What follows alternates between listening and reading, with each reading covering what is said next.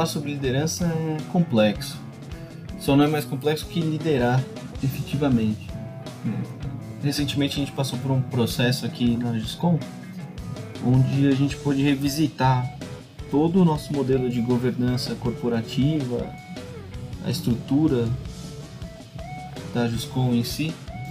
E uma coisa que a gente aprendeu nesse, nesse processo foi como a liderança precisa construir o caminho dela. Ajudou a gente a, expandir a visão de como a gente estava praticando a liderança e como a gente tinha de melhorar o formato que a gente estava inserido.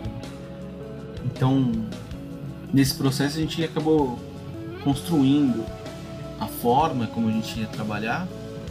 Pode aprofundar também três pilares fundamentais no processo de liderança que são o conhecimento uns dos outros, a confiança e a cumplicidade, né? que basicamente é o que acaba diferenciando um grupo de pessoas de um time de pessoas realmente. Um grupo de pessoas é apenas um conjunto ali onde os indivíduos se juntam, se agrupam para poder executar uma determinada tarefa, enfim, com alguns fins específicos, metas até. Um time, um time já é evolução disso. Né? Pessoas envolvidas numa atividade, um objetivo comum, claro, né?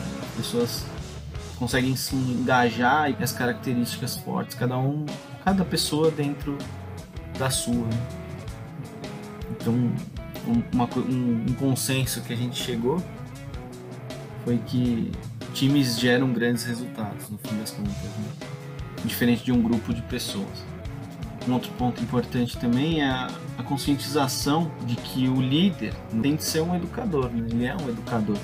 Uma perspectiva bem legal que a gente pôde aprofundar também nesse processo de aprendizagem foram os 5 P's da liderança, que refletem uma escala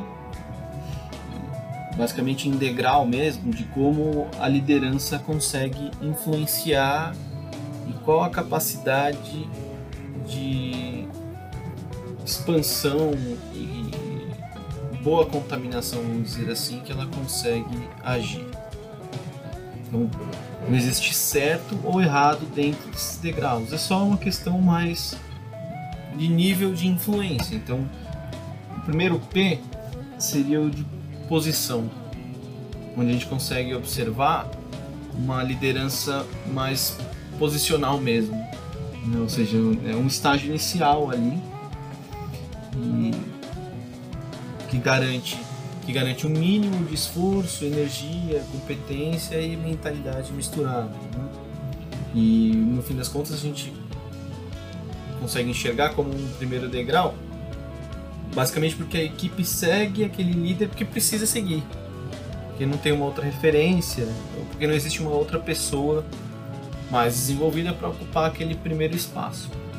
O segundo P é o P de permissão, onde a, palavra-chave relacionada seria mais a questão de relacionamento, né? ou seja, existe um foco ali nesse degrau em conhecer e criar processos, resultados junto com a equipe a equipe acaba seguindo aquele líder porque ela quer seguir mesmo.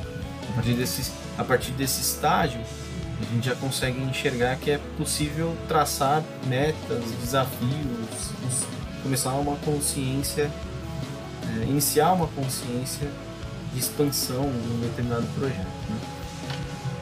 O próximo P é o de produção, que é o degrau onde a gente consegue enxergar que existe um um desenvolvimento grande de credibilidade, confiabilidade na relação entre líder e liderado. Então a equipe acaba seguindo o líder porque ele faz pela, por, muito por aquela empresa.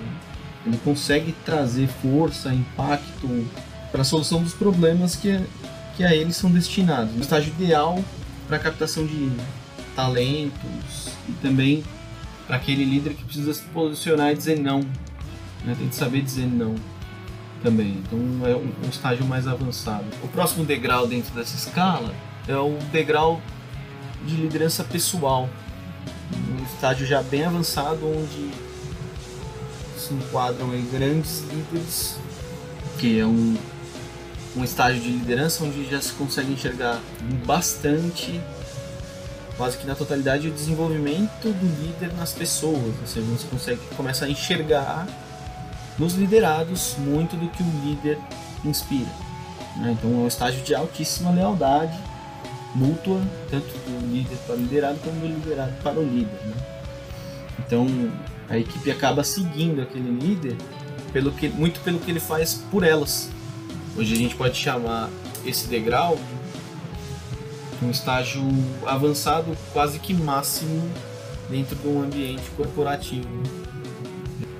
Acima desse degrau, nós temos o, o degrau da, da liderança pública, onde já se enxerga todo um papel de respeito àquela figura, aquele líder, onde ele passa a influenciar não só as pessoas, ele lidera as pessoas daquele ambiente corporativo, ele passa também a inspirar pessoas fora da estrutura organizacional.